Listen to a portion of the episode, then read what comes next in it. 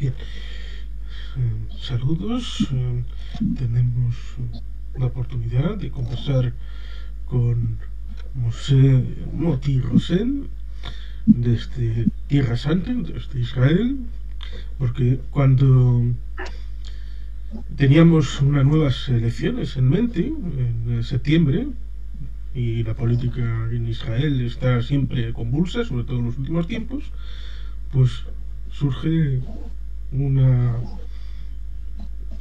circunstancia en la que hay que eh, liberarse del terrorismo, porque siempre aparece como mala hierba. Por lo tanto, lo de oportunidad a querido Mosé. Bueno, Carlos, eh, te agradezco la, la, convocatoria porque es una oportunidad para eh, comunicarnos con, con, gente que seguramente como nosotros están eh, fuera de, de, nuestro país, también están preocupados o por lo menos interesados por las eh, alternativas, como tú dices, prácticamente inesperadas del, de, este conflicto. Eh, las elecciones a las cuales te referías, quintas elecciones, en lo que van los últimos tiempos, ya no estamos pareciendo lo que era en su momento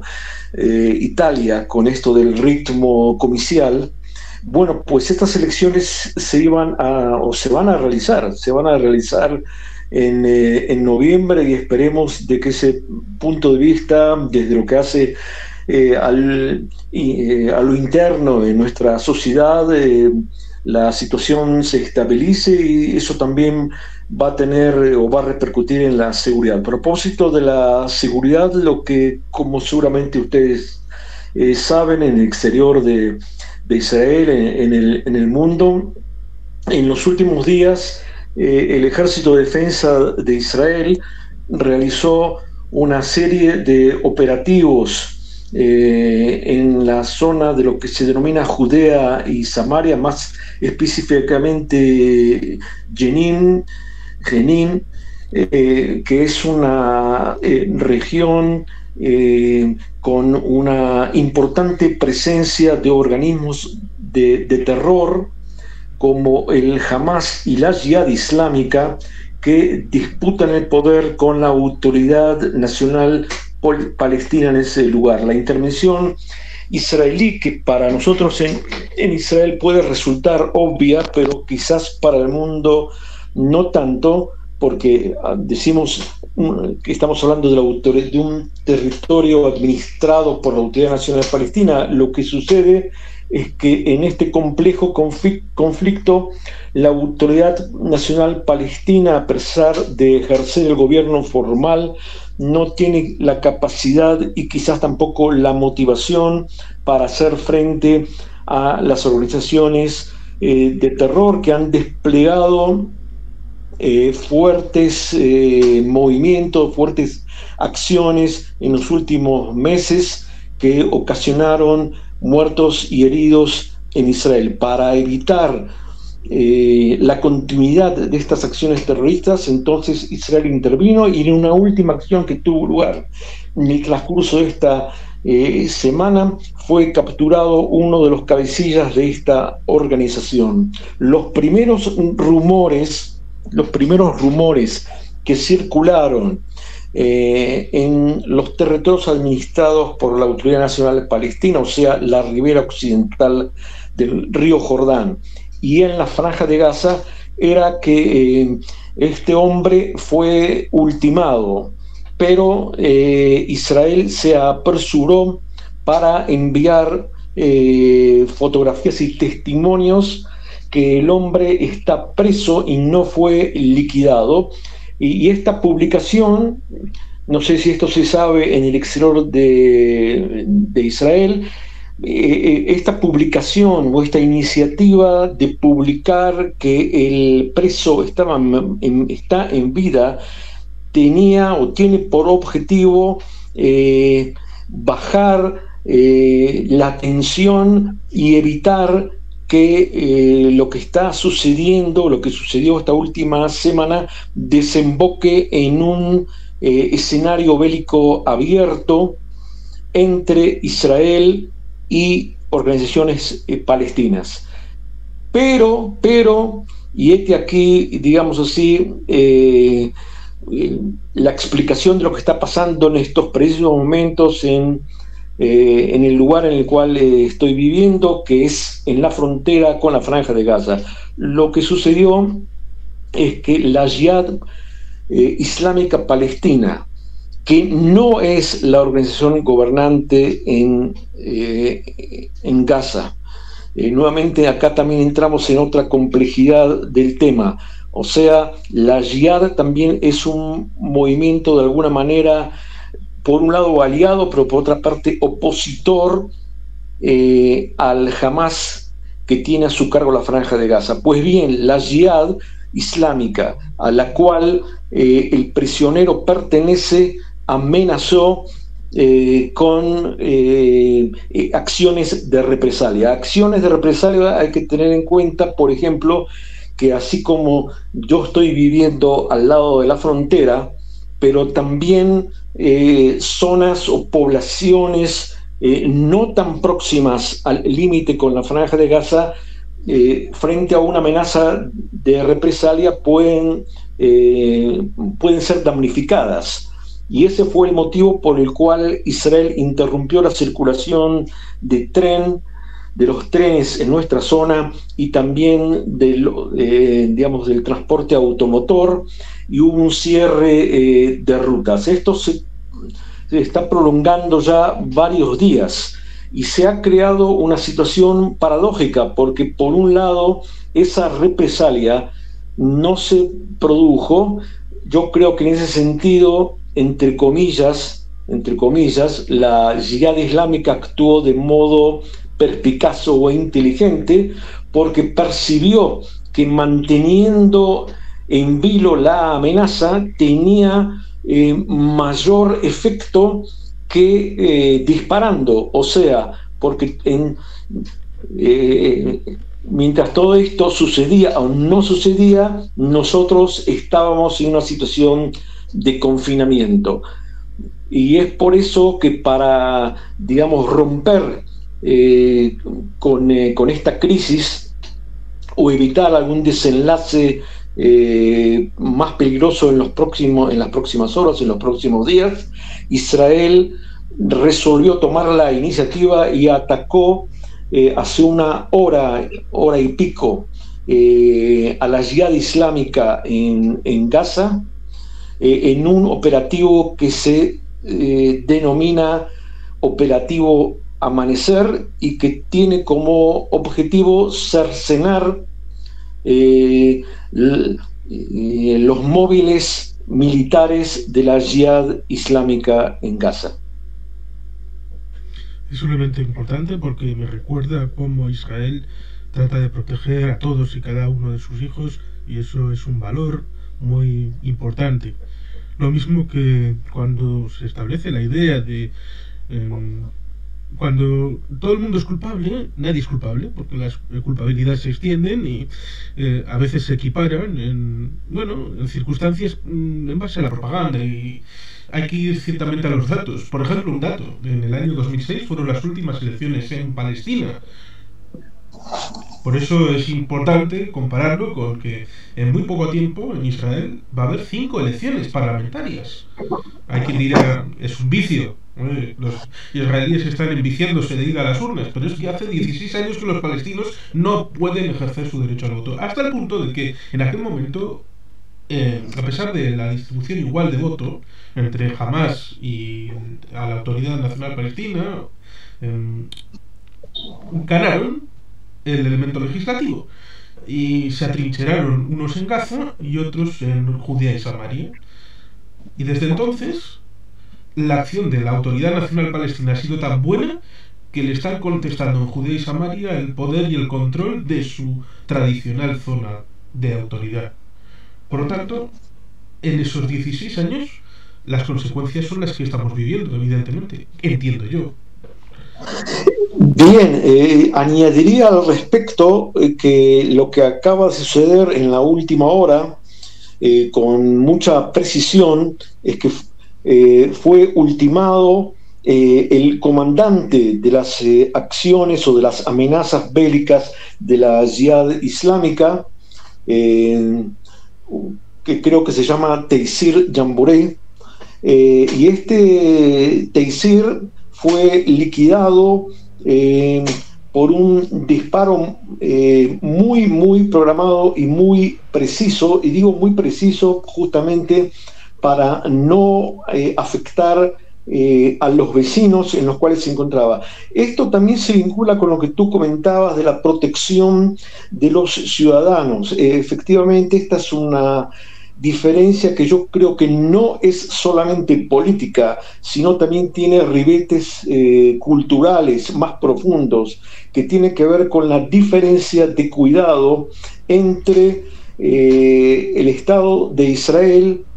y las organizaciones militares palestinas. ¿A qué me refiero? Eh, este hombre se encontraba en una vivienda, o sea, si se encuentra en un departamento y se encuentra en un edificio, lo hace a sabiendas de que la gente de las casas lindantes están, o sea, allí hay civiles, hay civiles que sí que hay familias, y hay niños,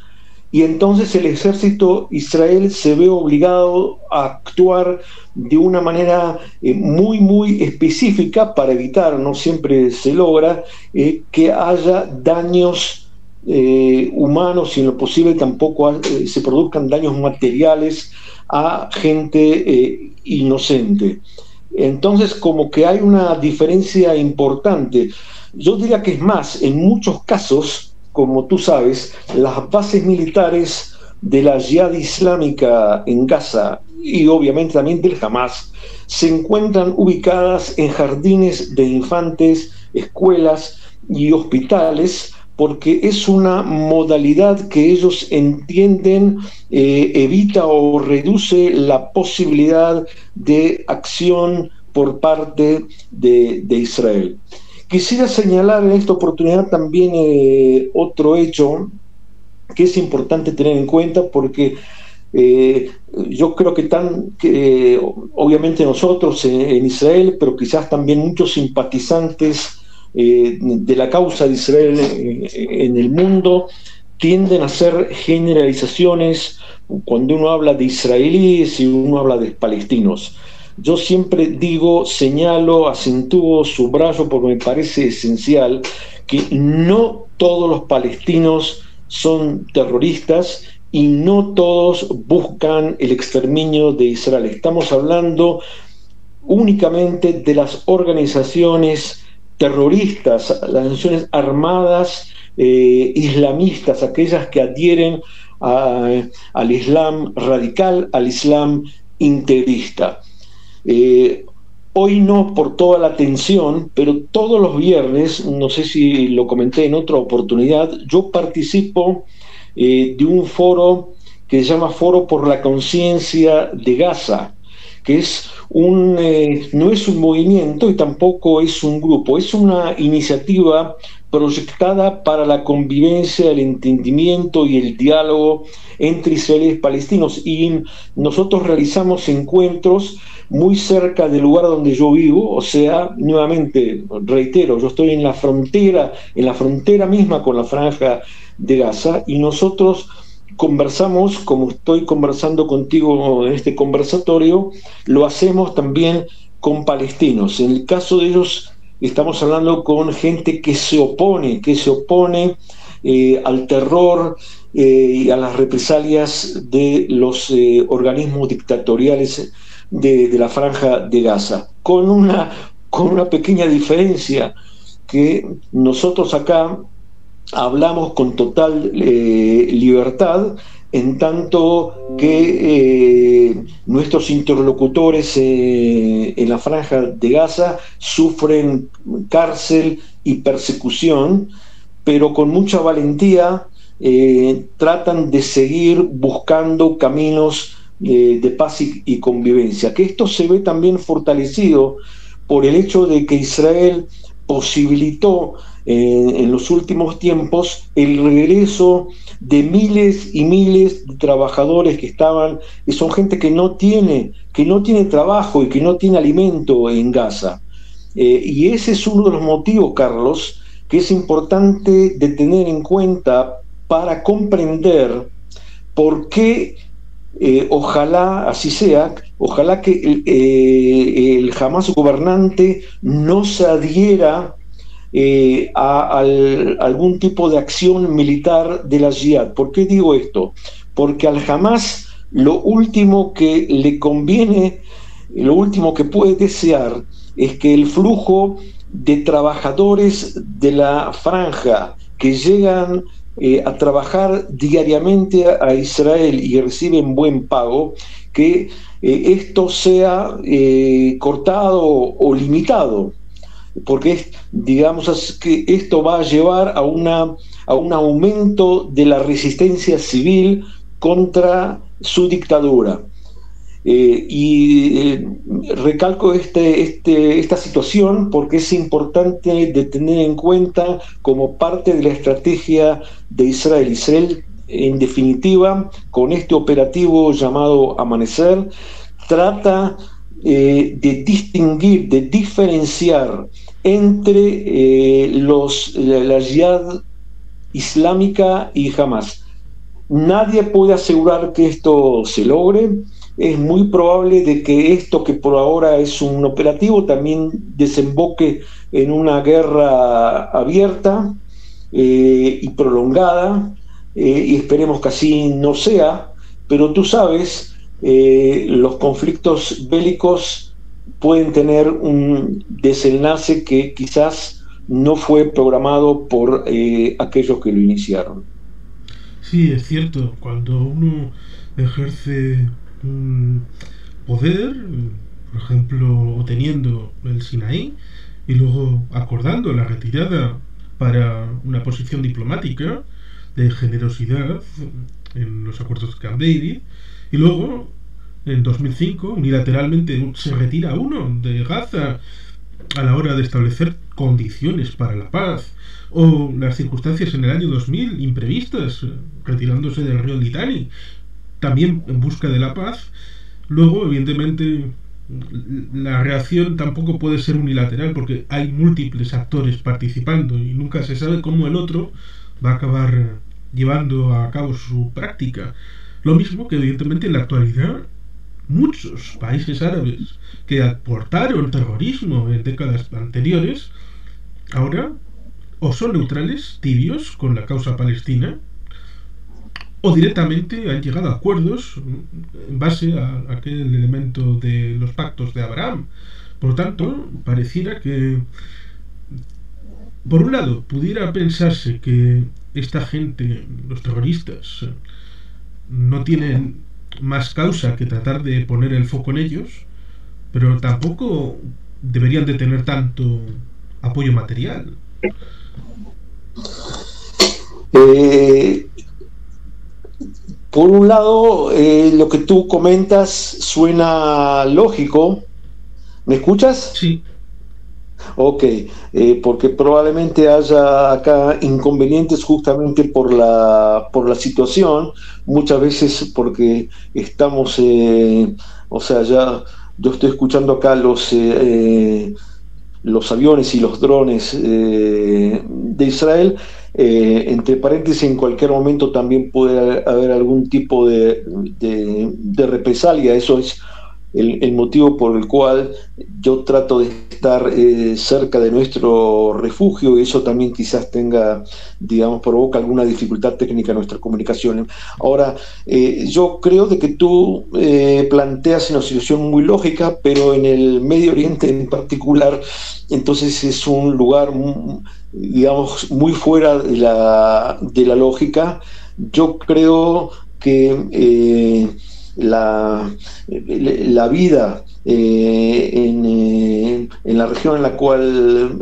nosotros vivimos está muy impregnada, está muy sellada por emociones de tipo religioso. y fíjate justamente cuáles son las organizaciones que están en juego la Jihad Islámica y el, y el Hamas, o sea, eh, movimientos que eh, nacieron y se desarrollaron a partir de una radicalización del credo musulmán que quizás no sea compartida por el conjunto de sus sociedades, pero son lo suficientemente importantes y han acumulado también un fuerte poderío militar como para provocar estas situaciones. Es más, justamente a partir de esta motivación religiosa, fíjate tú que el año pasado se desarrolló, se desarrolló también un conflicto porque desde eh, la vecina franja de Gaza, eh, el Hamas y la Jihad se consideran los padres de Jerusalén. O sea, en ese, de ese punto de vista también yo creo que han tomado, por lo si me coloco en, sus zapatos, ¿no? no se trata de entender sus motivaciones, yo creo que han tomado una actitud muy inteligente, a sabiendas de que la causa eh, de Gaza, en la forma que ellos la presentan, eh, no recoge la adhesión ni la solidaridad eh, del conjunto del mundo árabe y, musulmán fuera de Irán, fuera de Irán obviamente, entonces resolvieron tomar a su cargo también a la distancia su influencia, su injerencia sobre Jerusalén, sobre un lugar que está lejado, alejano de su territorio, pero que ellos consideran como parte esencial de su credo islámico y por lo tanto el Hamas y la Jihad se autodefinen como protectores eh, de, Jerusalén. Dicho esto, es importante también eh, acotar que en, eh, en, estos días nosotros nos encontramos frente a la fecha hebrea del 9 de Ab, que es la que rememora la destrucción del templo y la caída eh, de, Jerusalén. Eh, y entonces esta conmemoración también es una fecha que puede añadir leña al fuego en las alternativas de este conflicto que estamos viviendo en las últimas horas. En definitiva, diría que no solamente temas de orden social, económico, estrictamente político inciden en la crisis que se ha desencadenado ahora, sino que la Jihad Islámica y el Hamas eh, lograron eh, impactar en gran parte no solamente de la población palestina, sino también de sociedades árabes alrededor. Eh, a partir justamente de esta eh, autodefinición, autoconsideración de eh, ser los padres o los tutores eh, de, Jerusalén y del templo del Aqsa, la visita del Aqsa. Es interesante el matiz porque cuando desde algunos eh, gobiernos o autoridades son incapaces de proponer nada interesante para un pueblo, para movilizarle o para mantenerles unidos en torno a una causa, utilizan los símbolos, los iconos a la hora de mantenerles movilizados o direccionarles en una determinada orientación. Y eso puede ser el símbolo de Jerusalén, ciertamente. Pero ahí hay un problema muy grave. Y es que, en teoría, el protector árabe de Jerusalén es el Estado de Jordania. Entonces, desde Gaza estarían confrontando no con Israel, sino con Jordania. Bien, eh, Jordania también es un tema pantanoso para los eh, palestinos porque efectivamente desde el primer momento eh, gran parte de, los palestinos no reconocen, o sea, no es solamente que no reconocen la legitimidad de la existencia del Estado de Israel, sino que no, tampoco reconocen la legitimidad del reino eh, de Jordania.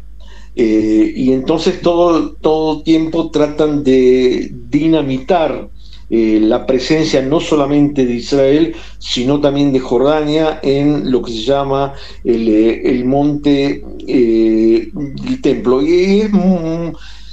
dramáticamente cierto lo que tú marcas, que justamente ante la imposibilidad de dar respuesta precisa, concreta eh, a los reclamos populares que tienen que ver con, eh, con, cuestiones mínimas de, techo, de vivienda, de alimentación, de educación y futuro de, sus niños, los gobiernos de carácter fundamentalista y no solamente en la franja de Gaza se remiten a códigos eh, religiosos eh, y los incrementan de tal manera que eh, puedan, entre comillas, tapar cualquier tipo de reclamo y tratar de desviar las tensiones en contra de, un enemigo externo y con más, digamos, y con, mayor precisión en contra de Israel. Sí, mismamente, si nos fijamos en la zona norte, eh, si tuviéramos un Líbano como en los años 50, la relación sería tranquila, en el sentido de hay una proyección hacia el mar, la zona económica exclusiva, eh, hay hidrocarburos, aquel Ben Gurión que decía, pobre Israel, el único trozo de Oriente Medio donde no hay petróleo. Bueno, al final hay, pero en el mar y podrían eh, realizarse acuerdos eh, con un Líbano tipo años 50, un Estado laico, un Estado próspero, pero ahí está Hezbollah porque le molesta, porque si hubiera un acuerdo para gestionar esos eh, campos petrolíferos juntos, Israel y Líbano, entonces tal vez esa manipulación que tiene para con las instituciones del Líbano tal vez decaería. Y eso seguro que a Hezbollah no le gusta. Pero, pero claro que no le gusta. El Hezbollah en realidad eh, es un agente de la República Islámica del Irán. O sea, es un gobierno títere.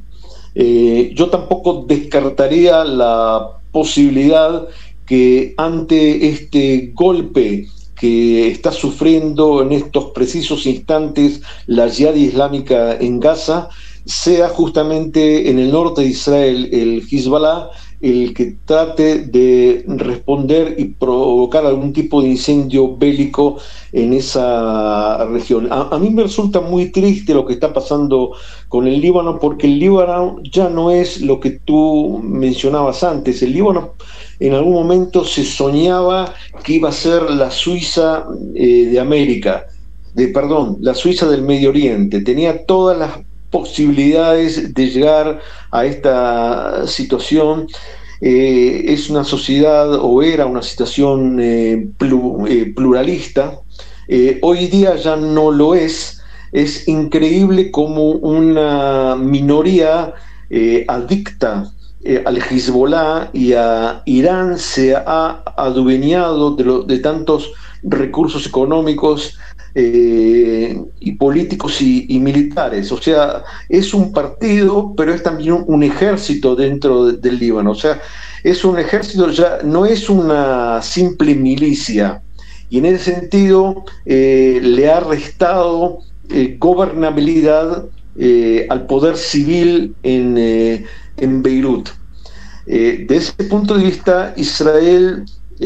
uno de los motivos por los cuales Israel trató hasta este último momento de evitar algún eh, enfrentamiento bélico es justamente eh, por esta situación, esta alianza entre los islamistas radicales de la franja de Gaza y el Hezbollah en el, eh, en, el norte de Israel, o sea, en el, en el sur del Líbano. En ambos casos, en ambos casos, tanto el Hezbollah como la Jihad y eh, el Hamas están apoyados por Irán. Y tú me dirás, pero un momento, eh, uno puede entender esto en relación eh, a los chiitas del Líbano, pero en, en Gaza hay una mayoría sunita. Claro que sí, es así, pero fíjate que cuando lo que prima es el odio a Israel, las divergencias entre chiitas y sunitas eh, eh, musulmanes se, reducen eh, y lo que les importa principalmente a Teherán es el exterminio de Israel y no las diferencias que en años anteriores llevaron a guerras fratricidas en la órbita musulmana. Sí, es un elemento el de Irán desestabilizador y también complementario a un intento de Estados Unidos, decías un poco falso lo de América, América parece que está queriendo salir de Oriente Medio porque quiere enfocarse, cuando le dejen, al desafío de China, como desafío global. Evidentemente eso implica que el mayor activo que hay en Oriente Medio en paz, en democracia, en tecnología y en todo, que es Israel, como en la bueno, no ha sido hace poco, pero fue recientemente en términos históricos, aquella cumbre con países árabes musulmanes, eh, patrocinada por Anthony Blinken, que ponía el foco en Israel como mediador, punto clave en la geopolítica de Oriente Medio, al que se han adherido países, incluso informalmente Arabia Saudí, a la hora de afrontar el desafío de, de Irán. Pero ahí el desafío está con el pacto nuclear que tiene la doble vertiente. Tiene la vertiente de que si se vuelve a firmar y se llega otra vez al acuerdo, habrá paz y en principio no tendrán armas nucleares. Y entonces, en principio, globalmente será una estabilidad, una cierta guerra fría, estable, pero claro, entonces podrá proveerse más eh, petróleo iraní, el mundo, y a través de ese dinero y hará, irá dinero a Hamas, a Hezbollah, y entonces eh, por debajo habrá una inestabilidad latente que se generará en atentados, en terrorismo. No se puede tener la paz en, en todo a la vez. Eh, bueno, estás eh, marcando un hecho cierto, pero tiene también otras aristas, porque yo no me atrevería a decir que la administración democrática, o sea, el Partido Demócrata, eh, me refiero, en los Estados Unidos, eh, trata eh, de retirarse de su influencia en, el, en Oriente Medio.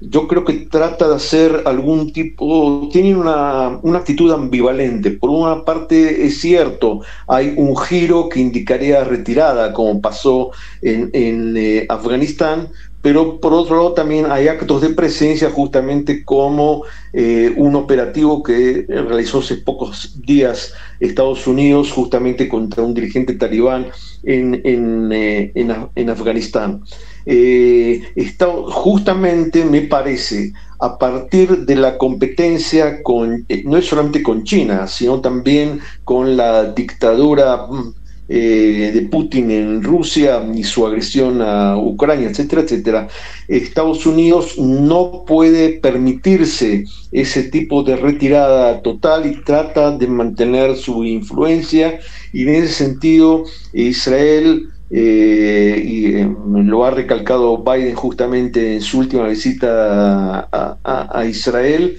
Israel es concebido como un aliado muy importante, quizás el único aliado fiel que pueda tener Occidente en el, en el Oriente Medio. Israel se encuentra en una situación bastante delicada eh, y aunque no es, eh, digamos, el motivo de nuestra charla hoy, que quizás sería importante analizarlo en otra oportunidad, pero Israel también ha tenido actitudes ambivalentes hacia eh, políticas norteamericanas, por ejemplo, cuando Israel rechazó adherirse en forma abierta y absoluta en contra de la agresión eh, de Moscú contra Kiev. Y eh, Israel trató de ser un mediador justamente para evitar algún tipo de represalia moscovita contra eh, los ataques de Israel a posiciones iraní, posiciones militares, nos, referimos, cierto? Posiciones militares de Irán en Siria y el, y el Líbano. En definitiva, como tú ves, esto es un, eh, es un rompecabezas y la situación es muy delicada. Y como es un, eh, es un rompecabezas,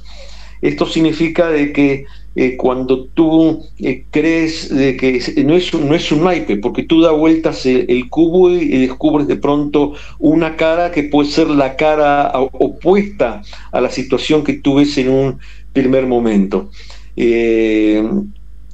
No, es, no es algo nuevo para Israel, es una situación ya percibida todavía desde los tiempos de, de Ben Gurión y en ese sentido, eh, digamos que la, eh, la, obligación de Israel es no solamente programar eh, su defensa militar, sino también desplegar una estrategia diplomática a largo plazo y no solamente viendo los intereses en un,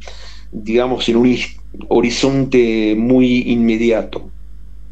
Ciertamente, la defensa de Israel es algo que se ha desarrollado, lo mismo que desde los años 80 la tecnología ha ido adquiriendo importancia hasta ser una sociedad con muchas empresas dedicadas a ese ramo, hasta el punto de que precisamente después de la invasión de Rusia por parte del de,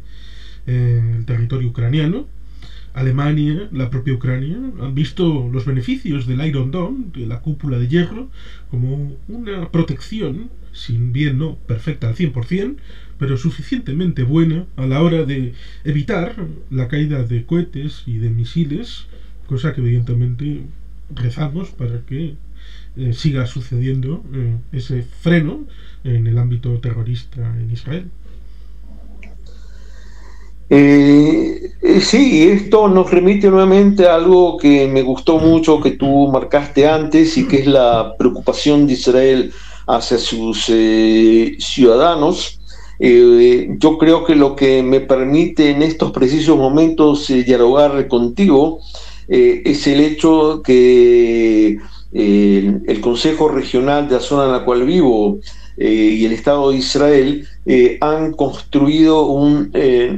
refugio al lado del, eh, digamos, de la habitación en la cual yo me encuentro en este momento. Y esto significa de que si, esperemos que no, pero que si en los próximos instantes suena aquí una alarma en relación a un misil desde Gaza o desde otro lugar, yo tengo a dónde dirigirme. Eh, obviamente que desde el otro lado de la frontera esto no existe y yo me imagino eh, la histeria y el pánico eh, de miles y miles de habitantes de la franja de Gaza que aunque Israel tenga algún tipo de bombardeo específico y preciso contra un dirigente de una organización, de una organización armada, estos civiles eh, se ven, se sienten eh, amenazados y pueden llegar a ser heridos eh, y no tienen ningún tipo de,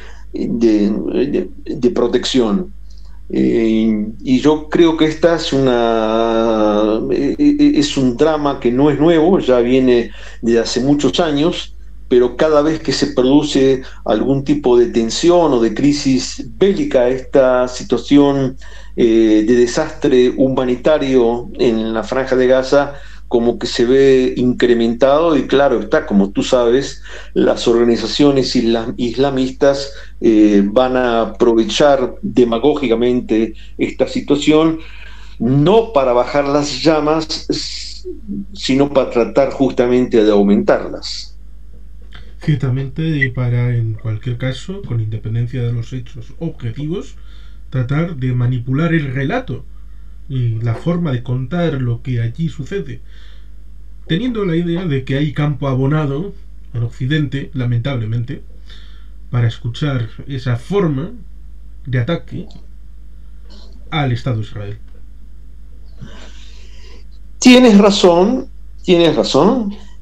aunque eh, no, yo no diría que solamente algo lamentable, tiene algo positivo, tiene algo positivo la predisposición solidaria eh, que tienen eh, los ciudadanos en, Europa, en, en, el mundo occidental, hacia aquellos que se perciben como los damnificados. Es cierto también de que esto tiene motivos psicológicos que no vamos a entrar en este momento en el debate, sería,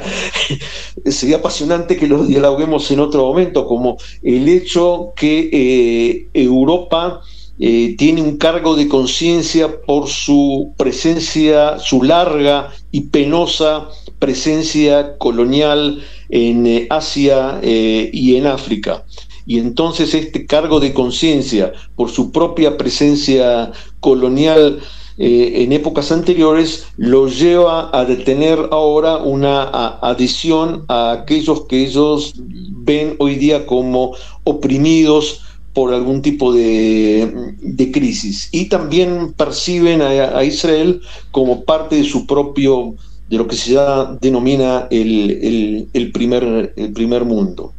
Creo que también incide otro factor más, que es un factor ya cultural, que tampoco vamos a entrar ahora, pero también es un tema importantísimo de tener en cuenta, que es la, una sombra antisemita, o sea, un rechazo hacia la condición eh, judía, que también tiene raíces religiosas, en fin, es un tema bastante complejo, pero a su vez todo esto también tiene una parte eh, positiva. Y esta parte positiva es justamente un deseo de solidaridad eh, humanitaria y yo creo que fue importante cómo se visualizó en los últimos tiempos en Ucrania, quizás no, no suficientemente, pero la recepción de refugiados eh, ucranianos o el hecho de que Putin se ve imposibilitado a llevar hasta sus últimas consecuencias su agresión a Ucrania, tiene también, eh, me parece,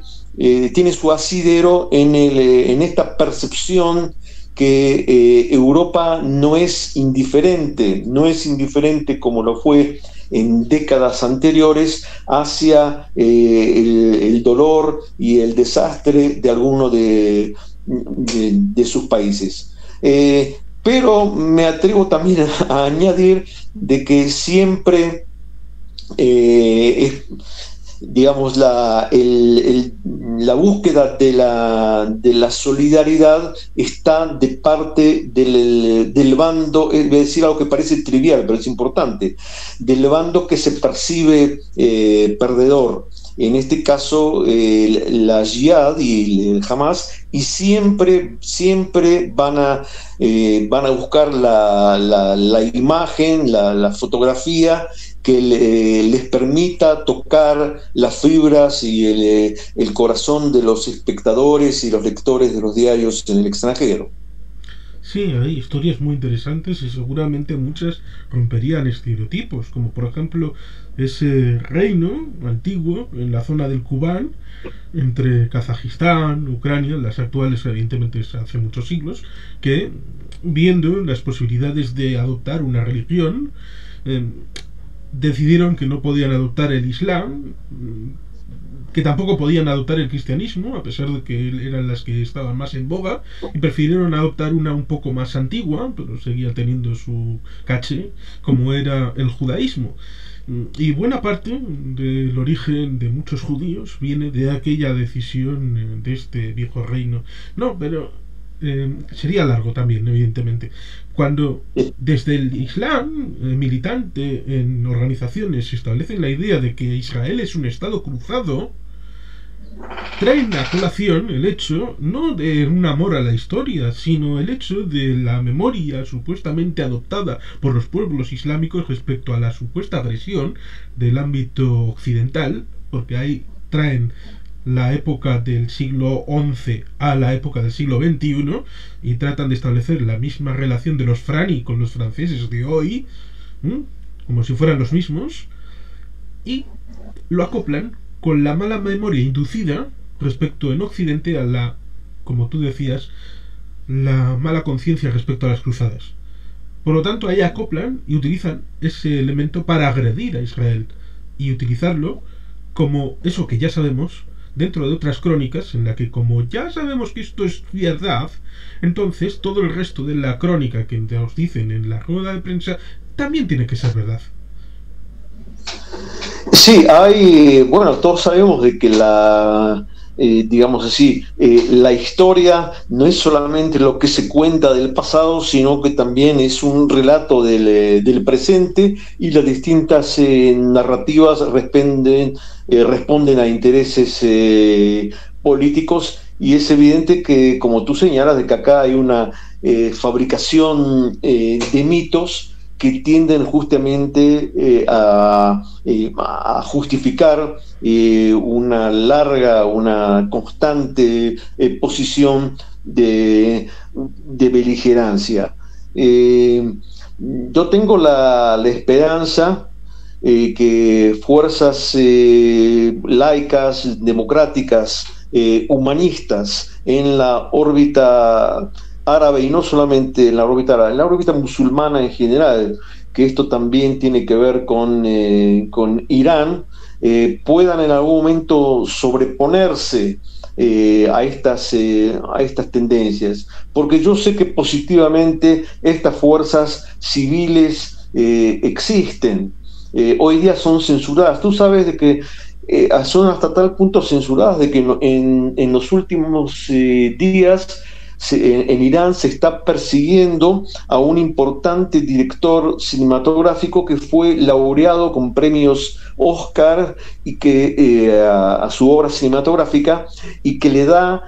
que le da honor a Teherán pero eh, el imperio de los ayatolas entonces no tolera ningún tipo de crítica, no solamente política, obviamente no lo toleran, sino también ningún tipo de actitud política laica o contestataria de ningún tipo, y por eso eh, eh, estudiantes, escritores, artistas son, son perseguidos. Pero si son perseguidos quiere decir que